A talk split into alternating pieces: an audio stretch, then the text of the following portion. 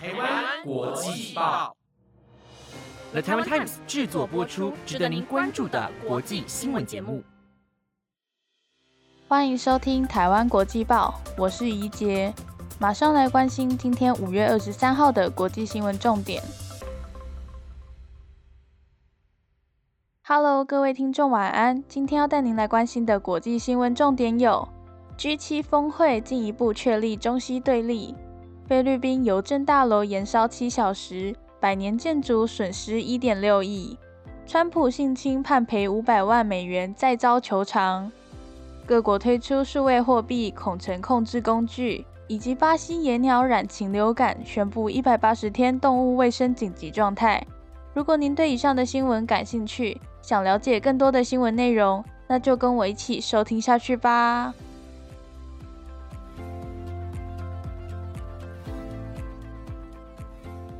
今天的第一则新闻带您来关心 G7 峰会进一步确立中西对立。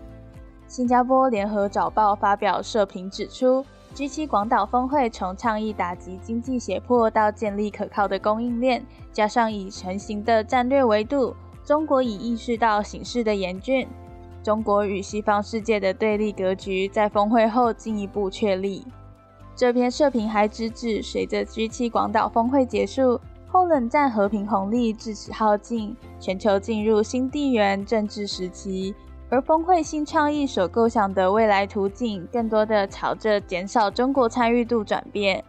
这篇以中西对立格局进一步确立为题，在二十二号发表的社评指出，七大工业国集团广岛峰会采纳合力打击经济胁迫的新倡议，誓言要挫败把贸易和供应链武器化的企图。虽然没有正式点名，但剑指中国的意图明显。同时，从峰会邀请志同道合的国家和组织与会，特别是同样针对中国的四方安全对话场边峰会。探讨建立可靠的供应链，在经济上孤立中国的用意昭然若揭。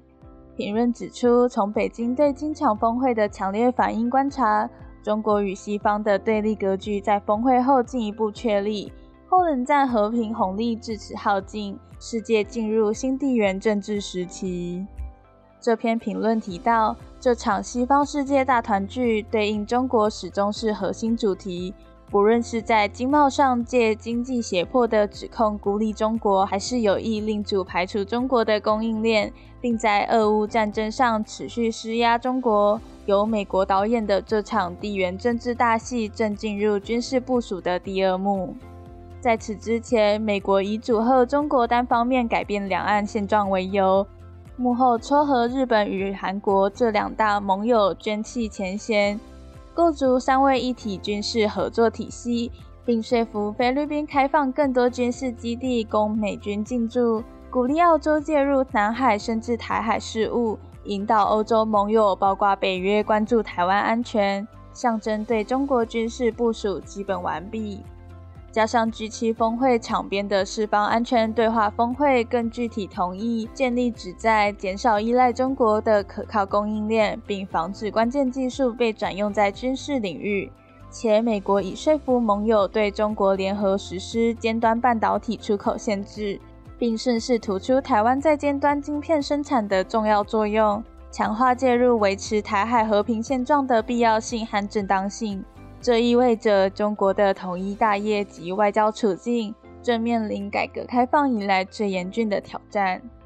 评论指出，这一发展使得中国以市场换技术的发展策略大体走到尽头。在去风险和打击经济胁迫的大旗下，各种技术和经济脱钩可能会加速。中国要提升产业链价值端的努力，势必遭遇更大的阻力。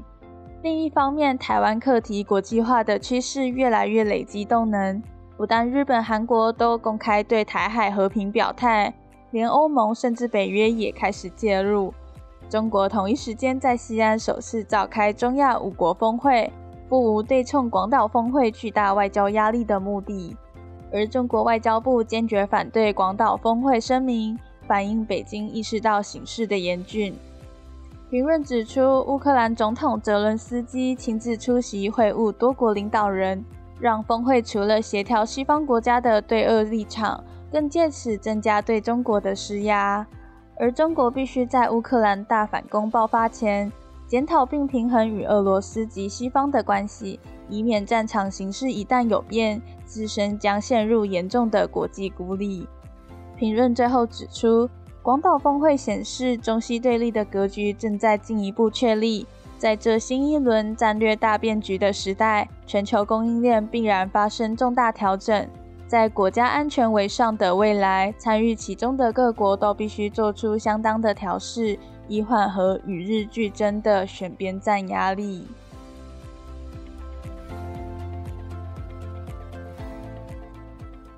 接下来这则新闻带您关注到：菲律宾邮政大楼延烧七小时，百年建筑损失一点六亿。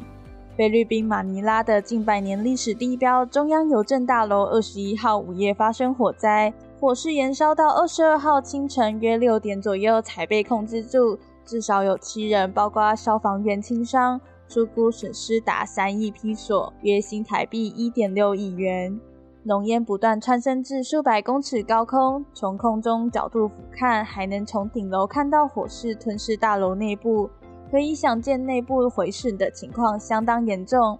综合外媒报道，马尼拉中央邮局大楼二十一号晚间十一点四十五分失火，直到二十二号一早才被扑灭，总计延长七个小时，派遣超过八十辆消防车前往灭火。根据消防局长塔罗萨表示，大楼内的大批文件、书籍和邮件助长火势。大火将地下室到五楼的木造结构全都烧毁。至于确切起火原因，仍在调查。初步研判，疑似是电线走火引发火势。位于马尼拉老城内帕西格河的中央邮政大楼，建于1926年，以新古典主义式的建筑及其华丽壮观的圆柱闻名。在一九四五年二次大战盟军轰炸时受创严重，战后在一九四六年重建。大部分原始建筑仍保存了下来。二零一八年被宣告为重要文化资产，目前是国有菲律宾邮政公司总部所在地。这场大火造成马尼拉发送邮件延迟，还一度误传该国国民身份文件也都被烧毁。对此，邮政局长办公厅主任劳伦特出面澄清，国民身份证文件存放在另一个城市，并未遭受到损毁。而存放在这栋建筑的信件、包裹和邮政局所有的邮票珍藏，很可能都已经遭到焚毁。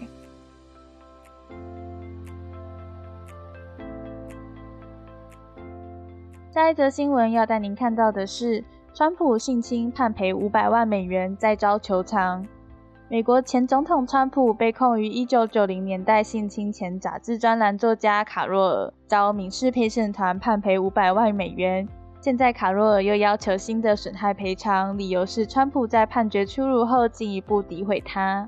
法新社报道，纽约联邦陪审团9号裁定，2024年总统大选共和党初选参选人川普需为性侵和诽谤前时尚杂志 L 专栏作家卡若尔担责。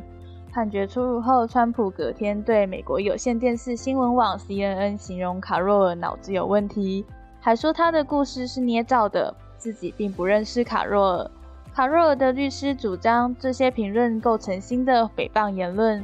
为此律师修改了卡洛尔2019年对川普提出的诽谤案诉状。这起诉讼跟九号判决的案件各自独立，判决尚未出炉。诉状写道。川普在判决后的诽谤言论展现出他对卡洛尔怀抱的恶意之深，应判给卡洛尔非常具体的惩罚性赔偿。这是为了惩罚川普，阻止他进一步诽谤，并以儆效尤。最新修改的诉状属于一起被程序争论耽搁至今的诽谤诉讼。争论点包括川普二零一九年发表关于卡洛尔的评论时是否受到总统免责权保护，因为川普当时是白宫的主人。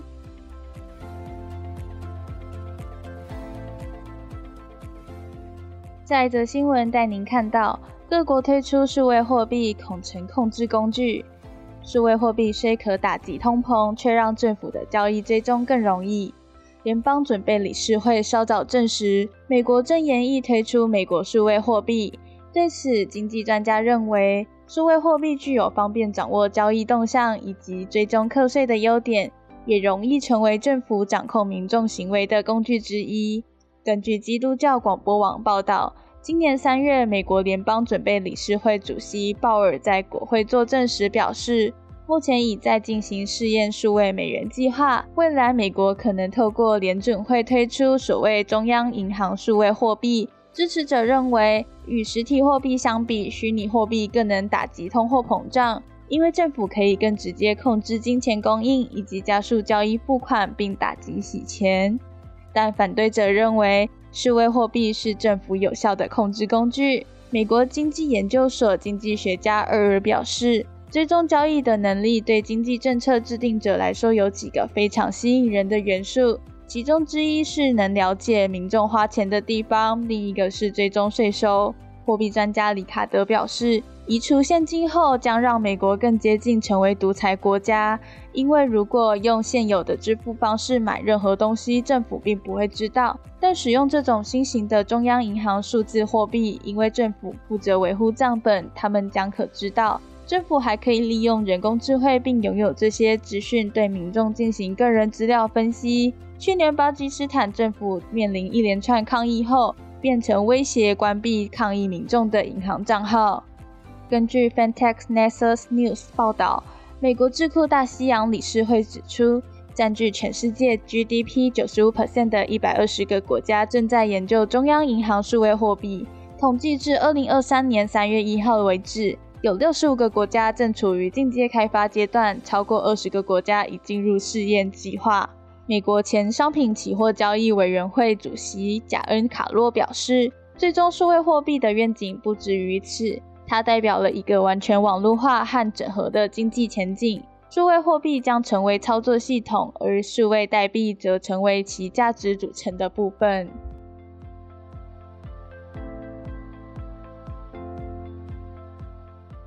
今天的最后一则新闻带您看到。巴西野鸟染禽流感宣布一百八十天动物卫生紧急状态。巴西农业部长法瓦罗签署文件，宣布巴西今天起进入一百八十天动物卫生紧急状态，以应应巴西首度在野生鸟类身上发现高病原性禽流感病毒。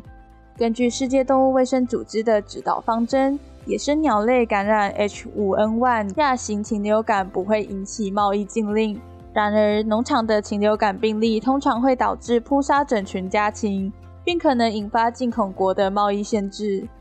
巴西是全球最大的鸡肉出口国，去年销售额达九十七亿美元。到目前为止，已确认八起野生鸟类 H5N1 病例，包括七起在圣埃斯皮里图州，一起在里约热内卢州。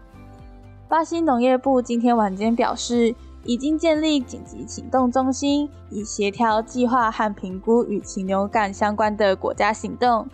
尽管巴西的主要肉类生产州位于南部，但野鸟确诊病例发生后，政府处于警戒状态，因为在一些国家，野生鸟类的禽流感已经传染给商业家禽群体。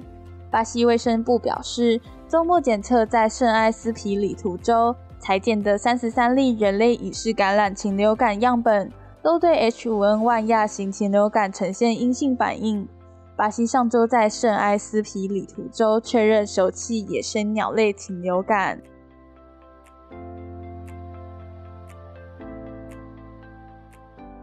以上是今天台湾国际报的五则新闻内容，感谢您的收听。如果对我们的节目有任何想法和建议，都欢迎到台湾国际报的 Apple Podcasts、IGFB 留言告诉我们。以上节目由 The Taiwan Times 制作播出，我们就下礼拜见喽，拜拜。